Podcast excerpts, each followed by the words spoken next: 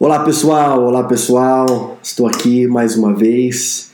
É, semana passada eu tive a oportunidade de gravar um pouquinho com, com o pastor Nilson Gomes de São Paulo, um pouquinho sobre é, a vida de Billy Graham. E eu achei fenomenal, a gente até se empolgou na conversa. Alguns amigos mandou mensagem assim para mim: Bruno, vocês dois pareciam duas, duas crianças empolgadas falando sobre, sobre Billy Graham. E aí eu até falei sobre, com um deles, eu falei assim: Isso é porque você não me ouviu falar sobre David Wilkerson. E, e as pessoas estavam admiradas como que o Nilson sabia tantas informações e detalhes de David Wilkerson, ou perdão, de, de, de Billy Graham.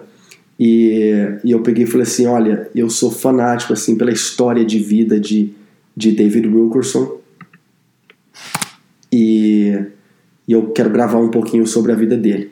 E aí eu peguei e chamei a minha irmã que está aqui comigo hoje, Bianca Andrade, é, para a gente bater um, um pouco de papo aí sobre a vida de, de David Wilkerson. Minha irmã, porque assim, a gente já foi na igreja dele, na Times Square Church, muitas vezes, eu não tenho nem como contar. É, ela também já ouviu muitos e muitos sermões dele, já leu alguns livros é, de, da história dele, também dele, né, teologia dele, ensinamentos dele. E, e ela está aqui comigo hoje, né, Bianca? Yes. Fala um pouquinho aí, se apresenta. Oi, eu sou Bianca Andrade, irmã do Bruno. A mais nova. A mais nova, sou caçula. Estou um, aqui para falar do David Wilkerson, mas para ouvir muito mais sobre o David Wilkerson com o Bruno. Um, e é isso, é um prazer estar aqui. Vamos lá.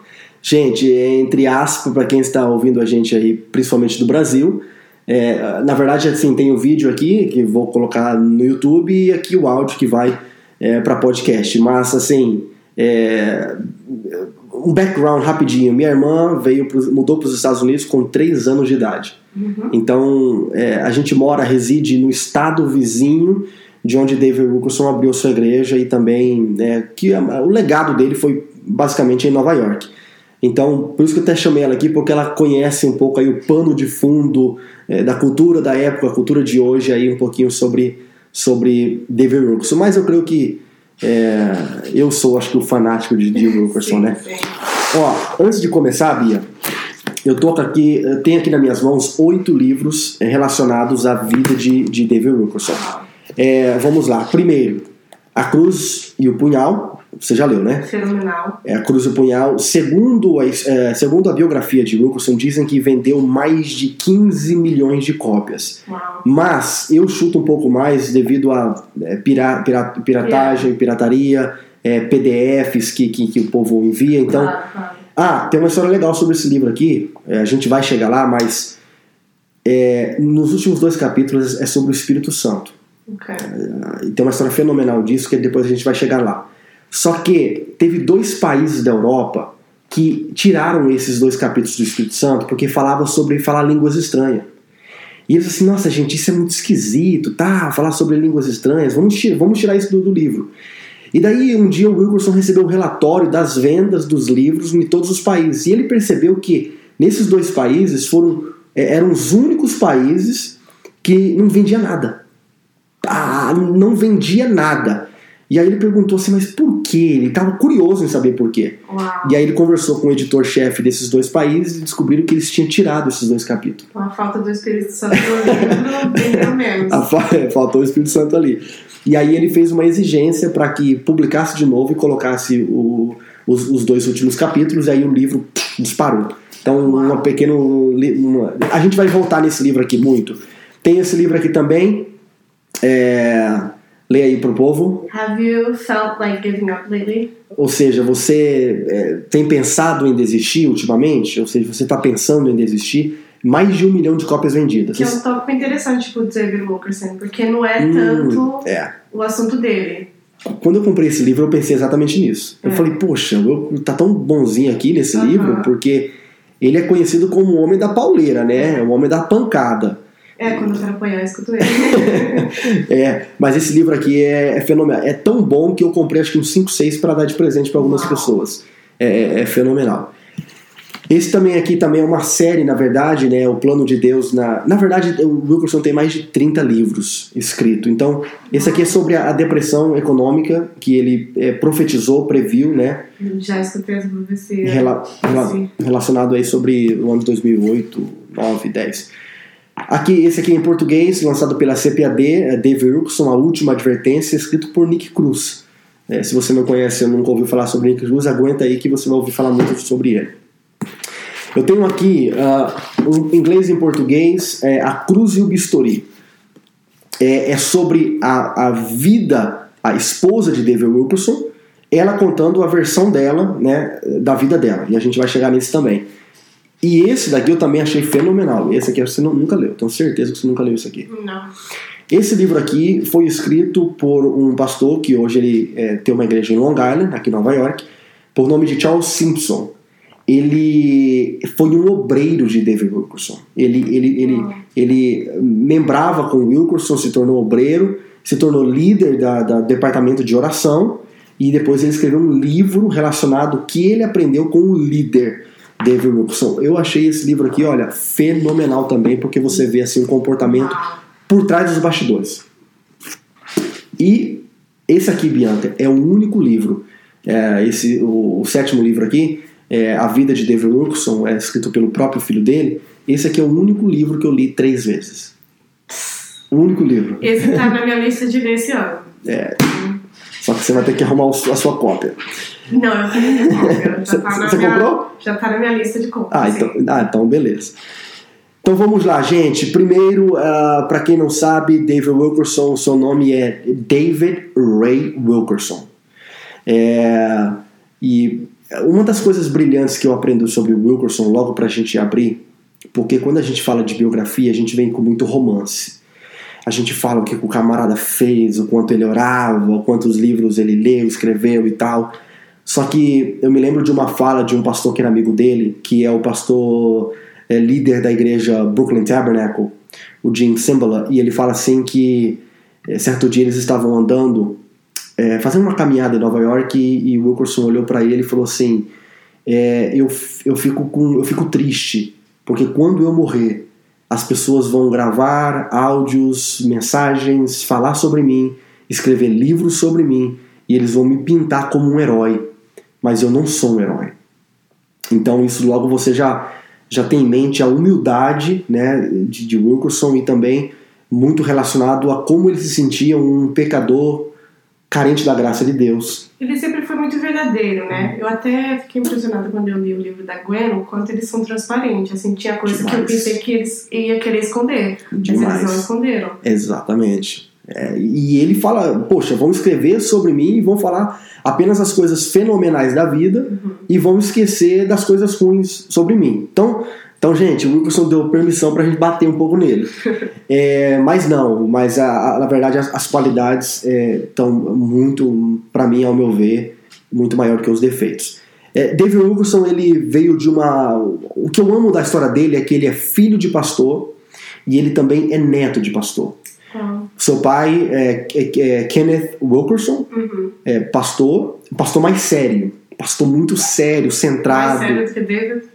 era, era mais sério, porque o Wilkerson, eh, você vai entender que ele não era tão sério como as pessoas pensam. Okay. Vocês vão entender um porquê que eu estou falando isso, depois você vai entender. Porque é, o Wilkerson ele era muito parecido com o seu avô e não com o seu pai. Okay. Na verdade, ele e o seu pai tinham um pouco de rixa. Os dois tiveram alguma, alguns desentendimentos, porque o seu pai queria que ele fosse de certa maneira, e na verdade ele caminhava do lado oposto daquilo que seu pai queria. Ah. E já o avô é, de Wilkerson, que era J.A., né, J.A. Wilkerson, ele já era completamente doidão. Quando eu falo doidão assim, ele era um, um, um pastor assim que ele era itinerante e a história conta assim que ele estava praticamente morrendo com, com tuberculose, na época era, era, era o inimigo mortal das pessoas, e o médico falou: Olha, não tem como fazer nada, você vai morrer. E o velho começou a orar, orar, orar, e Deus curou ele. E aí ele se tornou mais louco ainda nos púlpitos. Quando eu falo louco, é tipo assim, tava pregando assim, de repente ele falava: Igreja, fica de pé, nós vamos marchar em volta da igreja com as janelas abertas para o povo ver que a gente está marchando e para o inimigo ouvir a gente. Entendi. Ele tava bem empolgado com a fé dele, ele tava. Ele era empolgado, ele pregava correndo para um lado para o outro, ele levantava a perna, Uhum. eh, ele batia em cima do púlpito, uma vez ele subiu em cima da caixa de som. ele era a figura doida. E, e todos eles eram das Assembleias de Deus. Então nós estamos falando aí da, da raiz das Assembleias de Deus, da, é, da- do começar, do início das Assembleias de Deus. Então, só que todo mundo, quando ouvia falar J.A. Wilkerson, o povo ouvia, ok, o que, que ele aprontou agora? Qual que é a loucura que ele está fazendo? Então, quando David Wilkerson começa a fazer também as suas loucuras, que para os outros era loucura, mas para Deus não era, era o plano de Deus, as pessoas falavam, ih, puxou pro vô dele. Nossa. Entendeu? Vai, vai ficar um louco como o vô dele. E o pai dele tinha, o pai de Wilkerson, o Kenneth, ele tinha vergonha do pai. E agora ele vai ficar um pouco com vergonha do filho. Uau. Você entendeu? Por que, que eles eram um pouco diferentes? Então, quando o David começou aquela transição para Nova York, o pai dele estava vivo. O pai dele estava vivo, só que o pai dele não viu o desenrolar da história. O pai dele morreu antes da, eh, da cruz do bisturi, do desenrolar da história. E essa é uma das tristezas que o Wilkerson tem. A gente vai chegar lá. E aí eh, tem um papel muito importante nisso também na vida de Ravenhill. Porque Ravenhill meio que substitui a figura paterna eh, de um pai que ele não teve no seu ministério adulto. E ele queria uma figura assim de alguém mais experiente, mais maduro, mais sério. E aí é onde Ravenhill entra em, em ação. Que é outro nome enorme, que Poxa, fez parte verdade. da história de Lucas. Muito, muito, muito. É, e falando de, de Ravenhill, é, pouca gente sabe disso, mas quando Ravenhill morreu, acho que foi em 94 que o eh, Ravenhill morreu, é, a sua esposa, Marta, ela fica praticamente né, sozinha, sem nenhuma renda, nada, mas o Wilkerson bancou ela até o último dia da vida dela. Então o Wilco pegou ela como uma viúva carente e, e fez dela de um dos halls de seus, das suas contribu contribuições missionárias. Esse era o amor entre Ravenhill e, e Wilkerson. Bianca, pessoal, para quem não sabe, o Wilkerson foi o fundador de Teen Challenge, Desafio Jovem, Uhum. que foi praticamente aí para mim foi a primeira clínica de reabilitação para drogados. É, ele foi o fundador de Road Challenge, que foi uma organização focada em é, sem fins lucrativos para missionários, publicações de livros, traduções de livros, em distribuir, ajudar as pessoas, fazer a palavra de Deus chegar em, em vários cantos, que inclusive todas essas organizações ainda estão ativas e ainda estão funcionando. Ele também abriu em 18- 1987 a igreja Times Square Church, que né, é uma das igrejas mais é, popular hoje da, da, da América. E ele também abriu é, o Summer International, a escola dele, né? Yeah, lá em acho. Uh, Pennsylvania. É, que também está ativo até hoje, que hoje Yes. né, a gente, o pastor Colin, Colin e a, a Teresa, que é o presidente hoje, né, administra a, a universidade. Ele também abriu um prédio gigantesco no Texas, é, que era parte do Road Challenge, ou seja, então ele era um homem que abriu muitas grandes organizações. Só de você abrir já a Times Square Church seria um legado enorme. Sim. E só de abrir o desafio jovem, né, o Teen Challenge, porque imagina, você em 1958 abrir o, o Teen Challenge. Ele é, ele é fenomenal. É, Bianca, ele também tinha. Ele tinha um irmão chamado Jerry, ele tinha um irmão chamado Don, ele tinha uma irmã chamada, chamada Ruth, e ele tinha uma irmã diferente de todas, é, conhecida como Juanita. Parece nome hispano, né? Uhum. E pra gente, pra, pra gente entender um pouco sobre Wilkerson, a gente tem que voltar um pouquinho na história é, das Assembleias de Deus Ok. e do movimento pentecostal. Por que razão? Porque eles veio de uma igreja extremamente conservadora, mas muito conservadora. Tanto é que o J.A. Wilkerson, o avô de, de, de, David, eles não podiam ter máquina de lavar, máquina de lavar roupa. Poxa. Televisão nem pensar. É, então a vestimenta, a saia, o cabelo, é, as- a- é- era muito rígido. Tá. Então quando então Wilkerson e, e Don e Jerry, e Ruth e, e Juanita, ela- eles crescem nesse ambiente. Só que o Wilkerson sempre foi, David sempre foi muito obediente. Só que a sua irmã não. Ela fazia tudo o oposto. O pai falava para fazer isso, ela fazia o contrário. Tanto é que quando ela chega, acho que eu não me lembro a idade agora, mas 19, 20 anos, ela muda e ela, ela, ela sai de Pensilvânia e ela vai mudar para onde? Los Angeles. Uau. Tipo assim, Completamente o oposto de tudo. o oposto de tudo, entendeu? E todo mundo achava que, de certo modo, talvez Wilkerson ou algum deles seriam igual é, a, a sua irmã, mas não. Então, a sua irmã foi assim uma, uma quebra assim de, de, de quebrou todos os protocolos possíveis, entendeu? Agora, o Wilkerson, assim, é, falando de infância deles, a gente para trazer a história lá do fundo, ele foi batizado com o Espírito Santo com 8 anos de idade. Ele pregou seu primeiro sermão com 14 anos de idade. É, dentro da sua cabeça, ele sabia: eu vou ser pastor. Tá, desde pequeno já sabia chamado. Desde pequeno. Desde pequeno, desde criança ali. É, tanto é que ele tinha muitos sermões escritos é, antes mesmo de pregar a, a, primeira vez. Antes dele pregar a primeira vez, ele já tinha muitos sermões escritos. Porque ele fazia disso uma prática diária, que era escrever sermões. Uau. E uma das práticas que o Wilkerson teve desde esse tempo, dos seus 14 anos até quando ele ficou velho, é que as pessoas não percebem, porque a oratória dele era muito boa. Mas ele pregava lendo. Tava tudo ali escrito. Uau, eu nunca perceberia isso, nunca. É, exatamente. É, ele, e era aqueles big um, binder, aqueles que você grampeava, que você fo- folhava, aquele papel, né, eu acho que é chamado A4, papel grande, Uhum. era todo ali escrito. Especialmente porque ele prega com muito fervor, ele prega com muito amor. Muito. Então, assim, que ele tá lendo no que essa Só que ele não era aquele pregador de se movimentar. Yeah, Ele ficava parado e Yeah. pá, pá, pá, pá, e, e o sermão ali sim. completamente escrito na frente dele. Claro que às vezes Deus tomava, tá? tudo- é, Yeah. isso, isso é, isso é- isso é natural. então, então era isso. Então ele era fanático, literalmente, por, por, por, por escrever sermões. É, a gente vai entrar ainda um pouquinho no casamento dele, ou a- a- antes disso, mas ele casou com uma mulher chamada Gwendolyn, ou Gwen, conhecida como Gwen, em 1953. Mas antes disso, para a gente é, entrar e ou finalizar essa, essa infância dele, ele cresceu, ele nasceu em Indiana, né? Só que ele cresceu é, em Pensilvânia, numa cidade bem pequena, perto de Pittsburgh, chamada Turtle Creek. E o seu pai era pastor. É, então, o pai dele pastoreava uma igreja pequena das Assembleias de Deus. E, e ele cresceu é, ali. Ele era muito magro. Mas o Wilkerson ele era traumatizado com o seu peso ao ponto que estava lá fora 40 graus, 39 graus, 100 graus Fahrenheit Celsius, 100 graus. Ele estava usando uma camisa de manga comprida porque ele não queria, ele não gostava de mostrar os seus braços tão magro que ele era, que ele, que ele era.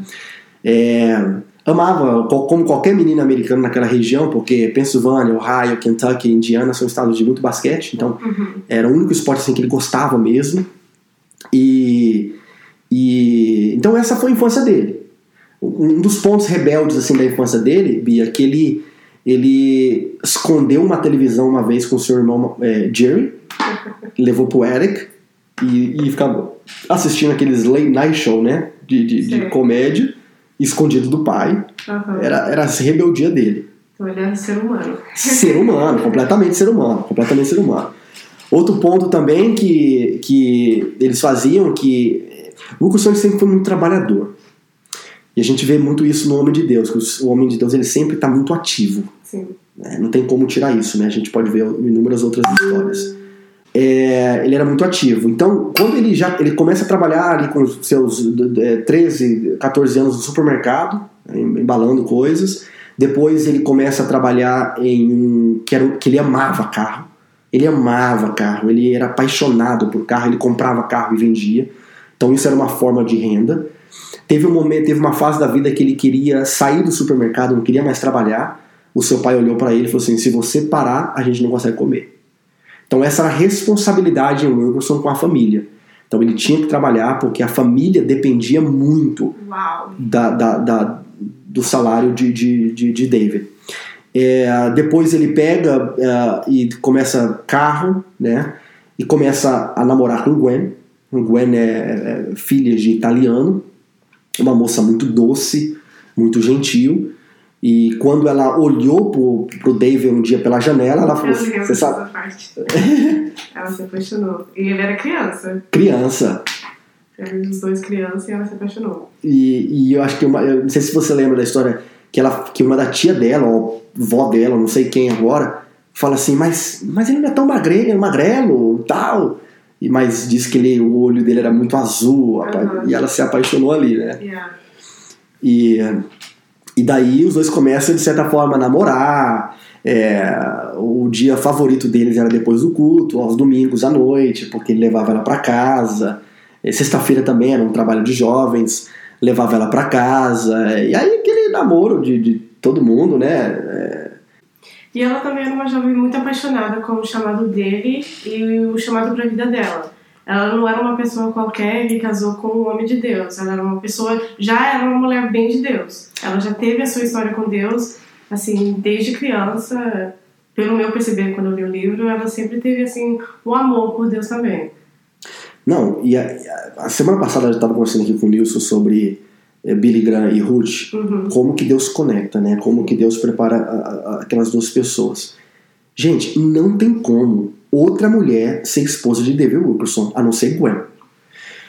Porque a vida dele era muito louca. A vida dele, gente, a gente não tá, tá na, na infância ainda. A vida dele foi uma vida louca. É, Puxada. muito puxada, uma vida muito puxada. E o que ela vai enfrentar também não é para qualquer mulher. Qualquer mulher não pode enf- enfrentar uma vida dessa. Então, então é isso. Então Gwen foi apaixonada, ficou apaixonada por ele, entendeu? E, e- e deu certo. Até, até agora, né? Deu certo. Depois o bicho pega.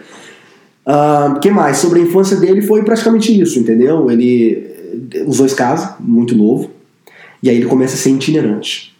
Sabe uma coisa que, que o Wilkerson foi que pouca gente sabe? Que ele foi itinerante, eu não sei nem como falar isso, nem em inglês nem em português, gente.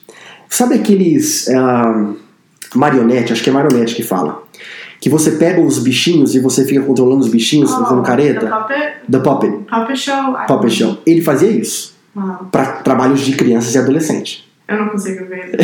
eu também não consigo. É muito fora do caráter dele que a gente vê no púlpito. E... Exatamente. Então ele aqueles bonequinhos, fazia bonequinho e tal, e ele viajou o país fazendo isso.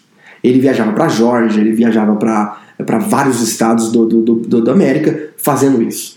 E depois ele se torna um itinerante, pregador normal, que a gente conhece o itinerante, de, de, de um avivalista tal, e começa a pregar. E Só que quando ele casa, e aí ele vai ter as suas duas filhas muito cedo, é, Debbie, é, Bonnie e Debbie. É, ele teve um dia que eles estavam viajando é, com, com uma das meninas e ele fala assim: Eu acho que esse ciclo de viajar acabou. Ali eu, eu tenho como a primeira percepção de David Wilkerson. Porque uma das coisas, gente, a gente acabou de citar aqui que ele foi presidente, líder e fundador de várias organizações: Teen Challenge, Road Challenge, Times Square Church e o Summit uh, International School of Ministry. E ele sabe o momento que ele tem que entregar aquele trabalho. Ele começa, opa, aqui acabou. Uhum. Ele, ele começa o Road Challenge, opa, aqui, pronto, já fiz o que eu tinha que fazer, agora eu preciso passar. Eu percebi isso no livro também, a conexão tão forte que ele tinha com Deus, que o ele sentia assim muito forte, assim, um momento que era, um momento que não era, quando era pra ir, quando era pra Muito. parar. Muito. Eu percebi isso no livro. Muito. Então ele, ele tinha muito disso. Então, é, na biografia dele, isso aí já logo pula e salta, porque na viagem ele falou assim: olha, eu acho que o nosso ciclo, que o meu ciclo de viajar como itinerante, por agora acabou. Ele usa essa palavra, por agora acabou. Não sei no futuro, mas por agora acabou. E no futuro ele volta. É, porque ele sentiu que aquele ciclo tinha acabado. E aí eles recebem o convite para. é, o americano ele tem muito assim de vamos dar a oportunidade aí dois, três domingos pro, Uhum. pro pregador tal. Se ele for bom, a gente convida ele para ficar. Pra ser pastor. Verdade ou não é? Sim. Você já escutou muita história assim, Sim. né? e aí ele vai pregar em, em numa igreja, numa cidadezinha chamada Phillipsburg, na, na Pensilvânia. E o povo é apaixonado pela sua mensagem, né? E a gente vai chegar nesses pontos, mas e aí ele, o pessoal convida ele para ficar. E aí ele, ele fica, ele começa a pastorear a igreja ali, uma igreja da Assembleia de Deus. Eu não me lembro agora quantos membros tinha quando ele assumiu, mas era uma era, era pouca gente. Yeah. Era pouca gente. O auge dele acho que depois chegou a 250 pessoas. Mas para uma cidadezinha muito pequena. Pequena. Agora então a gente está na transição de assim crianças, família e aí para o David Wilson pastor por um período, não foram, não foram muitos anos, pastor. E ele pastor é uma história à parte também, porque ele era muito para frente. Tanto é que tem até é, você que está ouvindo aí no podcast não vai conseguir ver, acho que nem por vídeo também não tem como ver, mas ele era tão assim para frente, Bianca, que ele pega e, e ele, ele pega um, carro, que eu também nem sei como falar esse carro, era um carro com três rodas. Duas rodas na frente e uma roda atrás. Era um, um- é tipo um tamanho de um Mini Cooper. Tá. E duas rodas na frente e uma atrás. Era chamado Three Wheeler. E, e ele escreve. é, é, é, ah, o- olha, olha aqui escreve. Vou mostrar aqui pra você. Tá vendo o carro aí? Olha o carro aí. Ele escreve é, a hora da entrega, a hora do programa, era um programa de rádio, um programa de televisão, que ele, ele, esse carro ficava circulando a cidade para chamar atenção pro povo sintonizar na rádio e na televisão. Isso numa época que a própria igreja dele proibia a televisão. O carro diz The Hour of Deliverance, que é a hora da libertação, da. Da libertação, acho que é uma palavra mais. mais entre... É, libertação, melhor do que entrega. Eu falei entrega, mas libertação é melhor. E então ele é isso. Então ele, ele chega já causando um impacto na igreja. Ele, ele começou um culto ali específico. Como se diz a palavra bold Corajoso. Ele era muito bold, ele era muito corajoso. Muito corajoso. A coragem dele é, é fora da Tudo que ele faz é em letras vermelhas enorme. É. Tudo. É, é. Isso vai dar problemas. Nossa. A gente vai chegar lá. Sempre dá. Toda pessoa corajosa se prepara para pancada porque vai aparecer algum tipo de problema. E, e o Wilkerson, ele, nesse tempo assim de, de pastoreando, ele tem um culto específico. E ele, ó, uma, uma coisa que eu quero já abrir um parênteses aí sobre o futuro que vai ser destacado lá na frente, mas é, quando ele começa a pastorear, um, uma- um dom dele, uma visão dele já destaca. Primeiro, aquilo que eu te falei: saber a hora de começar e a hora de parar. Segundo, profético. Yes. Ele tinha muito de olhar para uma pessoa e Deus falar a vida da pessoa. E, e ele começou a fazer isso no culto. É, no nosso português, a gente falaria que é aquele culto de revelação. Tá. E, e ele teve esses momentos em que não era aquela bagunça toda, mas ele chegava na pessoa e falou assim, olha, você né, precisa se consertar nessa área, você tem esse problema. Ele, ele chegava e falava, ou Deus me disse isso sobre você e tal, e isso atrai multidão. E aí começou a vir gente de tudo quanto é buraco, gente de longe, de outras cidades, começou a vir para essa cidadezinha pacata, pequena, é, Phillipsburg, e, e- e a igreja lotou. Só que aí teve um dia que ele estava no culto que ele que isso já chegou no ouvido do seu pai. Isso já começou a circular nas Assembleias de Deus. Opa, o David, ou Dave, ou Dave, chamava ele de Dave ou Dave. O Dave Wilkerson é igualzinho o vô dele. Ixi. É, é louco igual o vô dele, faz as, as, as loucuras é, precipitadas igual o pai, igual o vô dele. E o pai dele já fica, ixi, não, esse não é o caminho. Então ali já dá alguns conflitozinhos entre pai e filho, é, porque David era muito pra frente. Só que certo dia ele fala algo pra uma pessoa e de repente Deus fala assim com ele: Mas quem foi que eu mandei você falar? Uau. Não é porque eu te mostrei algo sobre tal pessoa que significa que você tem que falar. louco. Nossa. Significa que às vezes você tem que ficar pra você, entendeu? Mas Isso eu nunca ouvi na minha vida. Isso, exatamente. E não é pra você falar.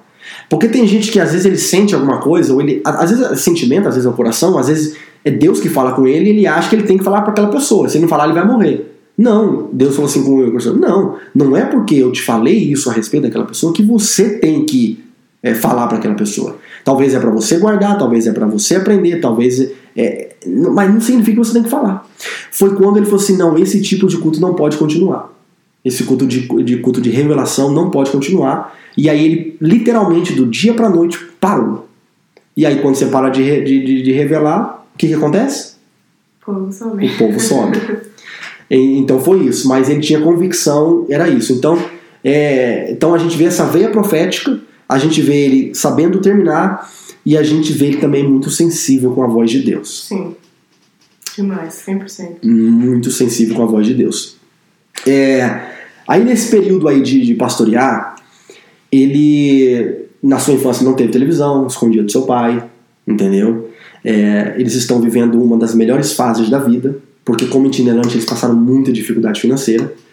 É, agora, como pastor, eles, ele, ele, ele muda a igreja de lugar, ele compra um novo terreno, que antigamente era um, um, um estádio de beisebol, ele destrói tudo e ele constrói uma nova igreja. É, a igreja compra um carro. A, a igreja que ele entrou, a, a, casa pastoral era uma casa velha, cheia de barata. A, a Gwen ficou, poxa, não, não vi o meu futuro nisso. Inclusive, o pai dela não queria que ela casasse com ele, porque sabia que nenhum ministro tem poder financeiro. É, e, e, tudo aquilo que o pai dela falou para ela, cuidado, porque esses pastores aí nunca têm dinheiro, você vai sofrer. E começou a acontecer, porque a casa era velha. Só que aí as coisas foram melhorando. Ele, como pastor, ele construiu uma casa pastoral que está lá até hoje. Ele construiu uma igreja que, inclusive, está lá até hoje. É, conseguiram comprar um carro né? Que, que não está lá até hoje, eu acho. é, e Tá isso por aí. é, tá por aí, ou, ou já foi embora. Porque isso foi em 1955, 54. Se tá por aí, esse carro vale muito. Olha. É, então vamos lá. É, e aí então a vida tá uma melhora. Só que aí ele cultiva um hábito que vai prejudicar a sua vida espiritual, e ele, e ele vai falar muito sobre isso. Gente, a gente nem chegou na cruz do punhal ainda. A gente vai tá começando a chegar na cruz do punhal agora. É, ele compra uma televisão, ele passa todas as noites assistindo duas horas por dia. Eu esqueci o nome do show agora, mas é Late Night Show. Tá. De novo, É, ele gostava. O americano é muito fanático com isso, né? Aqueles é tipo no Brasil a gente poderia falar o Danilo Gentili, né? Aqueles programas à noite é, da, da, da noite, da Late Night Show, da Tonight Show, é, de ficar ouvindo aquelas comédias e tal, e ele ficava duas horas por dia, todas as noites, a partir das 11, aí ele começava, às vezes ficava até uma, até, até duas da manhã é, nisso. Ou seja, ele era um pastor que dormia tarde. Posso falar uma coisa engraçada sobre isso? Fala. É, nesse livro aqui que o Obreiro escreve sobre ele, é, todo livro que você lê de biografia tem uma coisa que eu sempre me incomodei, Bianca, e você vai se encaixar com isso e a gente vai um pouco abrir o nosso leque da família Andrade. É, você encontra algum- alguns, alguns reformadores, alguns pioneiros que eles dormiam muito cedo, tipo John Wesley dormia 5 horas da tarde, é, não, perdão, dormia 8 horas da tarde, quando era 5 horas da manhã, todo mundo tinha que acordar para orar com ele. Então vamos supor que tinha um pastor visitando a igreja dele, visitando a região, ela hospedar, é, estava hospedando na casa de John Wesley, John Wesley fazia ele acordar com ele, não, você vai acordar comigo e você vai orar comigo. Esse era John Wesley. E toda a história que você lê, os camaradas dormiam muito cedo e acordavam muito cedo, tipo Sim. 4 da manhã, 5 da manhã, 6 da manhã. Eles eram muito disciplinados. Sim. E eu falava assim, gente, por que, que eu consigo ser assim? por que, que eu, eu. Essa noite eu fui dormir, era 3. Eu também. eu dormia 3 horas da manhã. Três horas da manhã. Eu sou literalmente the night, eu sou da noite, né? E, e todos eles eram assim. Aí eu achei alguém como eu, o Wilkerson. Sim. E, e diz assim, até mesmo quando ele pastoreava a Times Square Church, ele, todo mundo às vezes ia lá na igreja, tal, algum compromisso de manhã, ele tava acordando às 10 horas da manhã. A hora, tinha hora que ele chegava lá na, nas reuniões, assim, com aquela cara literalmente de sono. A gente tende a falar que quem acorda tarde é fracassado e tal, mas ele quebra isso tudo. Pô, é uma esperança pra nós. Ele quebra isso tudo. ele dá Não uma. tem nada de fracassado, ele é muito corajoso e com Pois é. Pois é, fenomenal. Então, tipo assim, quando eu li isso, eu peguei assim, graças a Deus, agora eu posso dormir tarde e acordar tarde. Então agora, quando as pessoas me perguntam, que hora que você acordou? Eu falei, não, acordei agora, 11 horas da manhã. Tô brincando, gente, não é bem assim, eu estou brincando. É, mas eu gosto de fazer as coisas à noite mesmo. É, então, uma hora você vai ver eu gravando vídeo e podcast tudo de madrugada. É, então, voltando lá para aquele período, para aquela fase que ele pastoreava Phillipsburg, é, é, Pensilvânia também, né? Fala pela- é, Pensilvânia. É, tem, tem Phillipsburg em New Jersey, tá? Mas não é New Jersey, é, é Pensilvânia. E, e o que acontece? Ele agora cria esse hábito, só que ele era uma pessoa que ele se exigia muito dele. E se o Wilkerson, alguns defeitos que depois a gente pode falar, se a gente tiver tempo, senão a gente faz uma parte 2, é que o Wilkerson ele tinha, é, ele era muito exigente consigo mesmo, ao ponto de ficar até mesmo doente com isso.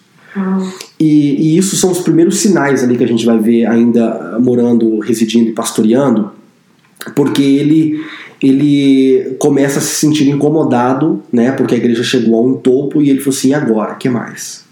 E aí virou aquela velha rotina de pregar para crente e tal, e é, o mesmo grupo todos os domingos e tal, tudo bem, tava tudo tranquilo. Só que se o uma coisa que ele não conseguia ter era uma vida tranquila, e daí ele se começou a se sentir incomodado.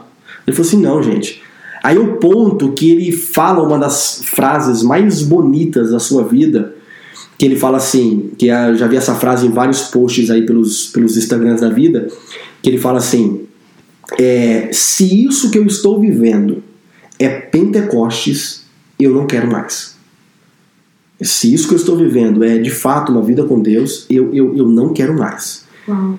E falando em frase, tem uma outra frase também que é muito famosa, que é do seu pai, porque o seu pai falava assim muito para eles ainda quando era criança. É, Deus ele cria caminhos para um crente que ora. E eu, eu coloquei essa frase como uma das minhas frases favoritas e eu, eu, venho, eu venho com frequência repetindo ela. É, Deus cria caminho para um crente que ora. É, e isso estava embutido na cabeça de Wilkerson, de Don, que Don Wilkerson também vai, vai, vai pegar essa frase assim como uma muito importante para sua vida. E, e, e, e Wilkerson está muito incomodado nessa fase da vida. E ele resolve então agora fazer algo muito louco. Ele fala assim para sua esposa: e agora eu tenho que, a partir de agora, algumas pessoas vão ouvir, é, talvez já ouviram bastante, porque entra aí um, um pouquinho da cruz e do punhal, Bianca, e aí é onde você também conhece bem, que ele fala assim, que ele faz um voto com Deus de vender a televisão. Eu vou colocar propaganda no jornal. Se eu vender, se em meia hora uhum. alguém ligar querendo a televisão, significa que é da vontade de Deus de eu vender. Então, agora, vou fazer uma pergunta para você, Bianca. Você, você escuta as pessoas fazer algum voto assim com Deus hoje em dia? Raramente, especialmente televisão, raramente. É, raramente. E eles eram muito disso, né? É, porque ele faz esse voto, ele, ele, ele fala assim, Deus, se eu vender, significa que eu tenho, que Deus, se eu não quer eu com televisão e você quer que eu passe as duas. Gente, Wilson, é claro que Deus quer que você passe as duas horas em oração, não precisa nem fazer um voto. é, mas ele fez esse voto. E aí, aí a esposa dele olhou pra ele e perguntou assim: Ah, se você não quer vender televisão, porque meia hora, meu, poxa, em jornal, até distribuir o jornal, até o cara pegar o jornal. Uhum. Aí conta a história assim que ele chega um tempo lá que ele pega e o jornal sai em menos de 15 minutos, 20 minutos, e ele fala assim: pronto, não vou vender minha televisão, tá tudo em paz. E aí o cara liga. Ah, você tem a televisão X, tal, tal, tal, tem, tem a televisão tal. E. Ah, você quer vir, quer vir aqui ver? Não, não, não, não quero ver não, ela é minha. É, tá comprada já, tá? Estou indo buscar. Ou seja, em menos de meia hora ele vendeu a televisão. E aí ele. E, porque só ele tinha esse hábito, viu? É, nem as crianças gostavam de assistir, nem a Gwen gostava de assistir é, televisão, era, o, era ele. Ele era muito vidrado com isso, principalmente à noite. E aí ele vende a televisão, e aí é onde vai ser o big, uh, a big difference, né? A grande. Ah, momento de mudança na vida dele. É onde tudo virou. Tudo vira de ponta cabeça. Para quem não sabe, a partir de agora ele vai passar duas horas orando é, não duas horas literalmente orando cada segundo, mas oração, leitura da Bíblia. Ele conta que nas primeiras horas era um tormento, cinco minutos parecia uma eternidade. E aí foram passando os dias, os dias, os dias. Uma das coisas que eu tenho curiosidade, que é, nenhuma biografia que eu, o livro fala, quanto tempo foi. Tipo assim, se foi um mês, foi duas semanas, que eu sou meio curioso assim, com a história dele. Eu queria saber se foi assim. Eu, eu não creio que foi um ano, mas eu creio que foi um, um, um, curto período de tempo que ele passava em oração e que Deus já começou a mexer nele, começou a mover as coisas. É, eu queria saber esse, esse período. Mas o que acontece foi que, numa da, nos dias de madrugada, já era bem tarde da noite, ele acaba de orar, ele acaba de ler Bíblia e ele perde o sono, e aí no seu escritório, e aí ele acha uma revista, ó, inclusive, não, não tem aqui, uma revista da Time Magazine, e que uh, eu não lembro agora se foram sete, oito ou nove jovens que é, matam um, um, um, rapaz por nome de Michael Former. E esse menino, Bia, era, era, esse caso se tornou é, assim. É, foi um assunto nacional. Sim. Foi um assunto assim. Tá Time Magazine, é um, um assunto muito forte. Um assunto Foi um muito. choque pra nação inteira. Acho que foram, foi no Central Park, né, em Nova Sim, York, Que eu lembro foi em Central Park. que, eles, que os moleques batem nele, que, é- que era, Ah. era um white boy. Quando a gente fala white boy, era um branquelo, né? É, mas parece que o menino também acho que era um pouco especial. Tinha, não sei exatamente a história, não me lembro agora, faz muito tempo que eu li a Cruz e o, a Cruz e o Punhal. Mas pega o menino, mata ele, e aí tá em todo quanto é jornal da América, que uma gangue tal bateu no menino e virou um reboliço. E, e aí entra uma coisa que a gente não consegue entender. ah, ah, Pra gente aplicar pra gente, pra nós. Por quê? O Wilson tá com, jornal, tá com uma revista na mão. Ele olha uma foto, a foto é de jovens é, sendo condenados, vão estão sendo julgados, e logo logo vão ser condenados pela morte de um menino chamado Michael. E quando ele vê a foto, que a foto é em desenho, Rapaz, é um desenho dos rapazes. é um desenho dos rapazes. E o que acontece? O seu coração enche de compaixão por um, sketch. Cê- Um cê- desenho. por um desenho. Pelo desenho da gangue que matou ele. Ele falou assim: gente, onde que esses moleques vão? Por que razão? Por que desenho? Porque é, muitos deles era de menor. Sim. Não podia tirar foto, não podia filmar. Então, é, e aí é onde entra a frase do seu pai: Deus cria caminho para um crente que ora. Quando ele vê essa, essa imagem, o seu coração fica totalmente cheio de compaixão e ele fala: Eu preciso ir lá, ir para Nova York e pregar o evangelho para pra essas gangues, para essa gangue. Eu preciso pregar o evangelho e salvar esses meninos. Ele acreditava que ele ia chegar lá e ele ia, ele ia salvar a vida daque- daquela gangue. É, gente, ou isso é muita simplicidade, ou é, ou é muito Deus colocando uma compaixão sem Tem fim. duas coisas aí. Porque ele sentiu compaixão. Não pela. Lógico que ele sentiu compaixão pela vítima também, mas ele não sentiu compaixão pela, só pela vítima, mas por os rapazes que matou, gente. Ele mata. Assim, é muito difícil ter compaixão por alguém que mata. E também. Ele não é uma pessoa que é só simplesmente incomodado. Ai, olha uma foto, tô triste, vou lá, esqueço, passa pra frente. Não, ele é Yes. alguém que é tão incomodado que ele Faz alguma coisa. ele faz alguma coisa, ele levanta e vai pra Nova York. Que é loucura. Não, agora, já que você está aqui, muitas pessoas eh, de Brasil não, não têm essa, essa, essa noção. Bianca, o que é interior da Pensilvânia com Nova York? É um choque. Pra gente que não é de interior, do interior, já é um choque. Nova York é um choque pra todos. Quem. Primeira vez que você vai pra Nova York, você fica chocado. É tudo muito diferente, é tudo muito louco. Agora, faz a tradução ou leva es- esse choque cultural de um estado para o outro, de um interior para o outro, em 1957, 58. Nova York estava num lugar onde Nova York tava, tinha muito crime, tinha muita droga. É, Foi, o, foi o início, o início de de, de- de todas essas gangues, né? Assim, É, é muito bem colocado. Então ele não sente compaixão, sente compaixão, claro, pelo jovem Michael que morreu, sim. mas pelos bandidos. Que é raro. É muito raro. Você ou como você tá sentindo sobre a pessoa que matou? Ah, que vai pra cadeia, justiça, tudo pra... Bandido bom é bandido, É. bandido morto. É, mas ele não. Ele já faz o contrário do normal. É, exatamente, exatamente. É, e aí ele, ele, ele sente essa, essa compaixão profunda aí por, por esses por esses ah, esses gangsters, né? Essa, essa turma da gangue. E ele vai chegar na sua igreja e explicar pra igreja. Meu pai, aí eu penso eu fazendo isso aí, irmãos, não dá. Você entendeu? Tá doido. É, e tipo assim, é um povo muito. É uma cidade pacata. É um povo muito simples. Nova York é uma metrópole. Entendeu? Nova York é uma, é uma loucura, é, é insanidade fazer isso. Mas assim, ele até tentou acalmar um pouquinho e tal, mas a- o negócio era tão forte dentro dele que ele eu preciso ir. Eu preciso ir, preciso ir, preciso ir, preciso ir. E cadê o dinheiro? Eu preciso de dinheiro para ir. E aí ele pega um líder de jovens dele e ele pede uma oferta para a igreja. A oferta, eu não me lembro agora se, deu, se foi 70 dólares ou se foi 90 dólares. Mas o que eu sei é que o dinheiro dava para ir e voltar. Com, comprar um, um, lanche, deve ser, acabou. E aí ele, ele ficou sabendo que estava tendo julgamento, tal, tal, tal, dessa gangue.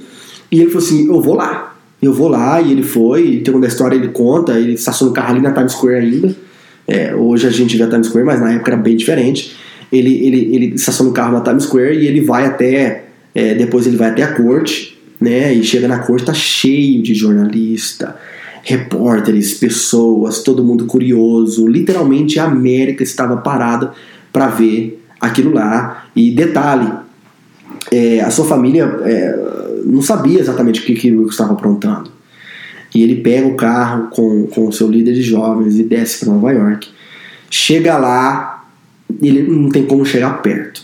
Porque, gente, é, é, uma, é uma corte, é um juiz, é advogado. É, não tem como você interromper uma corte assim. Isso é, isso é lógico. O Wilson tava meio louco naquele dia. É, e aí ele chega e aí os camaradas vai ser é, condenado e acabou. Nunca mais é, o Wilson vai ver aquela turma. Então o Wilson tava tão cheio de compaixão que ele disse: Eu preciso falar com eles agora.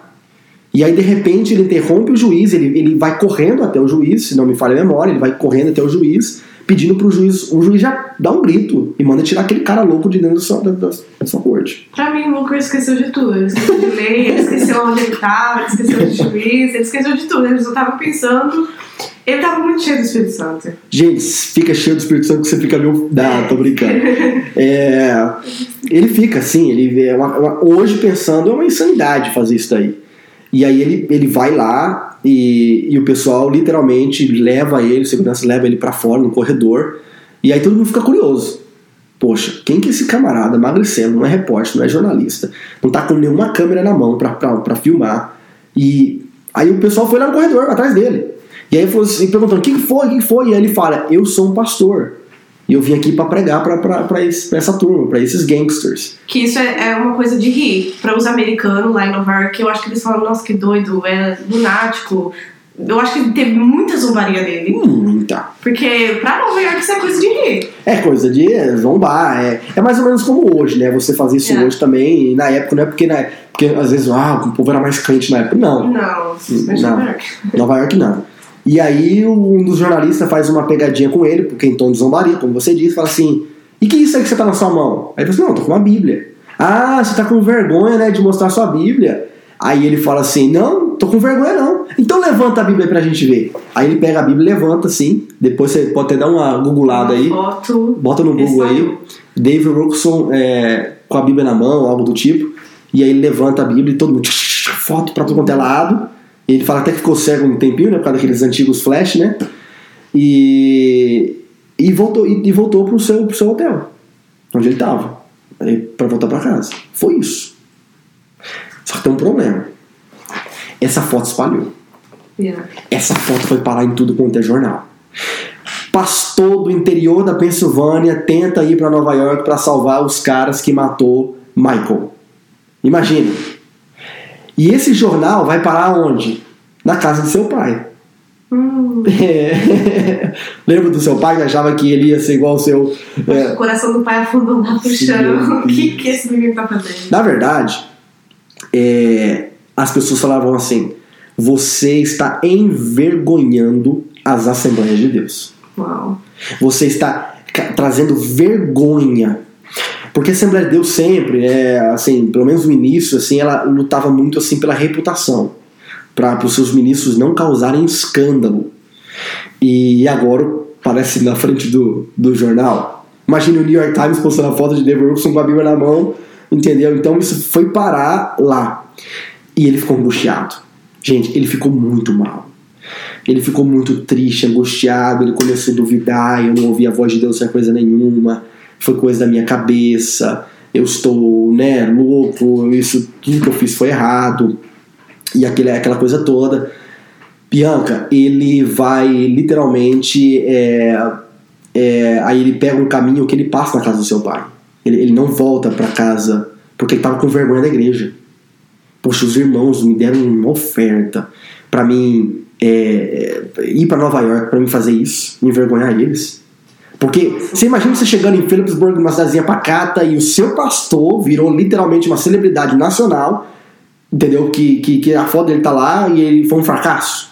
E ele acabou de dizer que foi Deus que enviou ele. É muito pesado. É pesado, é pesado. Eu tô até com dó. Chorar, a, gente, a gente sabe que deu certo, mas dá dó, né? a gente sabe que deu certo, mas dá dó. E só aí então para dar uma apaziguada, uma acalmada, e, em vez dele ir para Phillipsburg, ele passa para uma outra cidade, que é a cidade da, dos seus pais. Só que a sua mãe, uma mulher sábia, né, disse uma palavra para ele e um versículo na verdade, disse para ele que aí ele começou a pensar. Ele falou assim: "Meu filho, calma. É, o que o que Deus faz agora você não entende. Talvez você só vai entender depois. O que eu faço agora você talvez não entende. Talvez só depois que você vai entender. Talvez tudo isso que está passando vai se tornar algo muito positivo na sua vida. E realmente, na verdade, não era só o Wilkerson que tinha uma, uma, uma veia profética, mas a mãe também. E depois a gente vai trazendo a mãe, porque depois a mãe muda com ele e, e- e vai trabalhar nas ruas de Nova York com ele. Então a mãe, a mãe dele também era uma mulher muito corajosa. Inclusive, ela, ela tinha um local, é, ela tinha um bairro que era o bairro onde ela depois se tornou pregadora daquele bairro em Nova York. Que as pessoas iam pedir conselhos para a mãe de David Wilkerson. Mas isso é, é- é um pouco mais para frente. Mas o que acontece? Ele, e ele recebe essas palavras da, da sua mãe. A sua mãe é uma mulher, é, fala essas palavras, aí ele fala assim: não, tudo bem. Passa alguns dias, eu não me lembro agora quantos dias, mas ele fica um tempo ali e depois ele, ele volta a enfrentar a igreja. Ele enfrenta a igreja, quando ele chega, ele tá subindo a rua assim, a rua principal, todo mundo sabe que David tá chegando e todo mundo querendo saber o que, que aconteceu. E, mas não para por aí, porque ele começa a ficar incomodado, ele sente-se incomodado, ele, ele, ele é uma loucura a- o coração dele. Não, eu preciso voltar, eu preciso voltar para Nova York, eu tenho que voltar mais lá, é, mesmo debaixo de tanta vergonha. Então é isso, aí a- nós estamos entrando na cruz do punhal.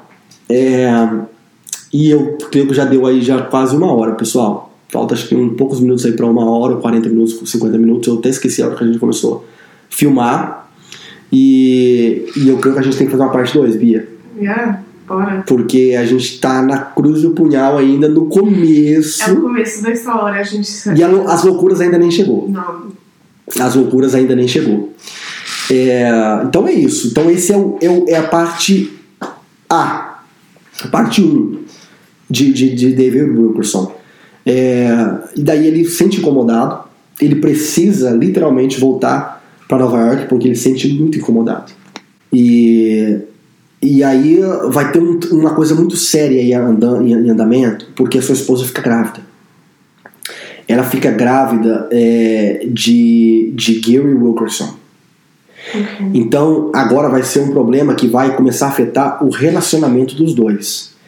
Porque não é só ele, porque ele está indo e deixando ela. Ele está indo e deixando ela, está indo e deixando ela. E ela está grávida. E ele está indo para lugares que estão extremamente perigosos. Lugares assim que, literalmente, as pessoas injetando. Foi o início da heroína, é, do crack cocaine, né, que começa naquele tempo.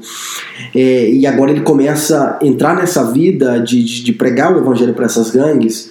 E aí ele tem que tomar uma decisão. Fico como pastor ou mudo de vez para Nova York? Fico aqui ou vou? E a sua esposa está grávida. Sua esposa está grávida, grávida, grávida. E aí ele vai entender pela segunda vez: o meu ciclo está acabando. Yeah. E isso a gente vai ver no ministério dele diversas vezes. Sim, é algo que eu percebi muito forte na vida Você dele. percebeu? Sim. Ele tá em Nova York, ó, meu ciclo tá acabando. Eu, eu tô itinerante, meu ciclo tá acabando. Eu tô pastoreando, meu ciclo está acabando. E Porque o ministério, você tem que saber quando é o começo, o meio e o fim. E aí ele tinha esse discernimento. Então ele, ele, ele, ele vai ter esse discernimento. Entendeu? Então eu acho que a gente deveria dar um pause aqui, entendeu?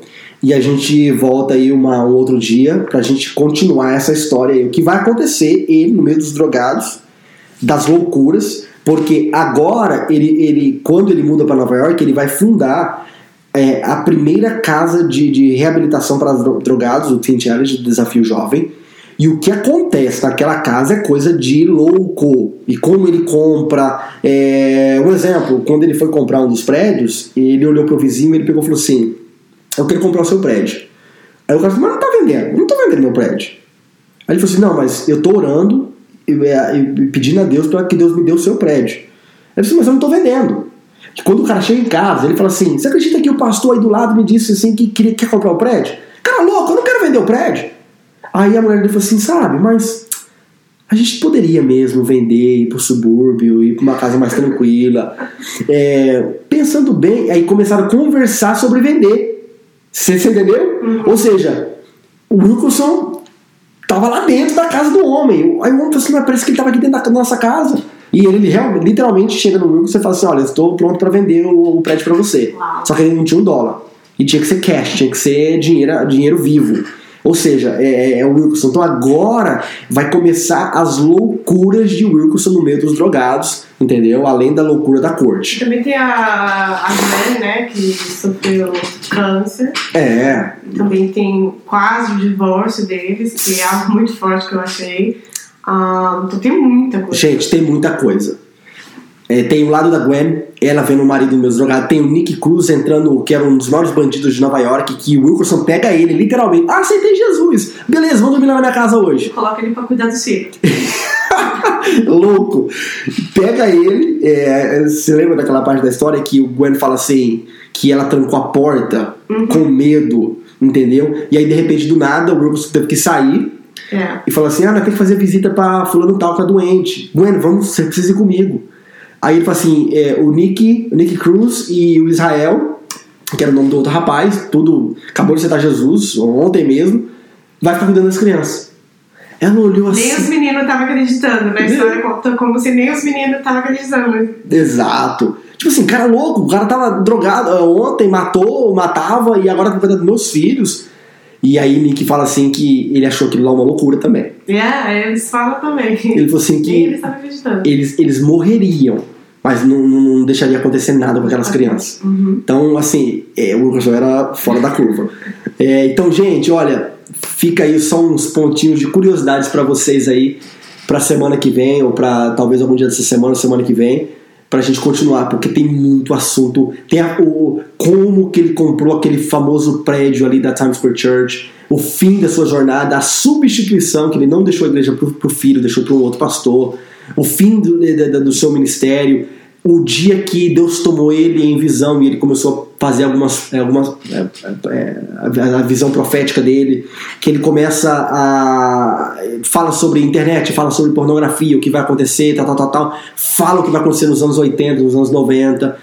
É, o sentimento dele no dia de 11 de setembro de 2001. Então, essa era muito legal sobre isso. Enfim, tem muita coisa boa, mas o tempo não permite. Fechou, Bia? Fechou. Semana que vem? Yeah, semana que vem. Gente, se eu não voltar é culpa dela. Fechou? Fechou. Então tá bom, gente. Deus, Deus abençoe a todos. Obrigada a todos. Deus abençoe. E até semana que vem.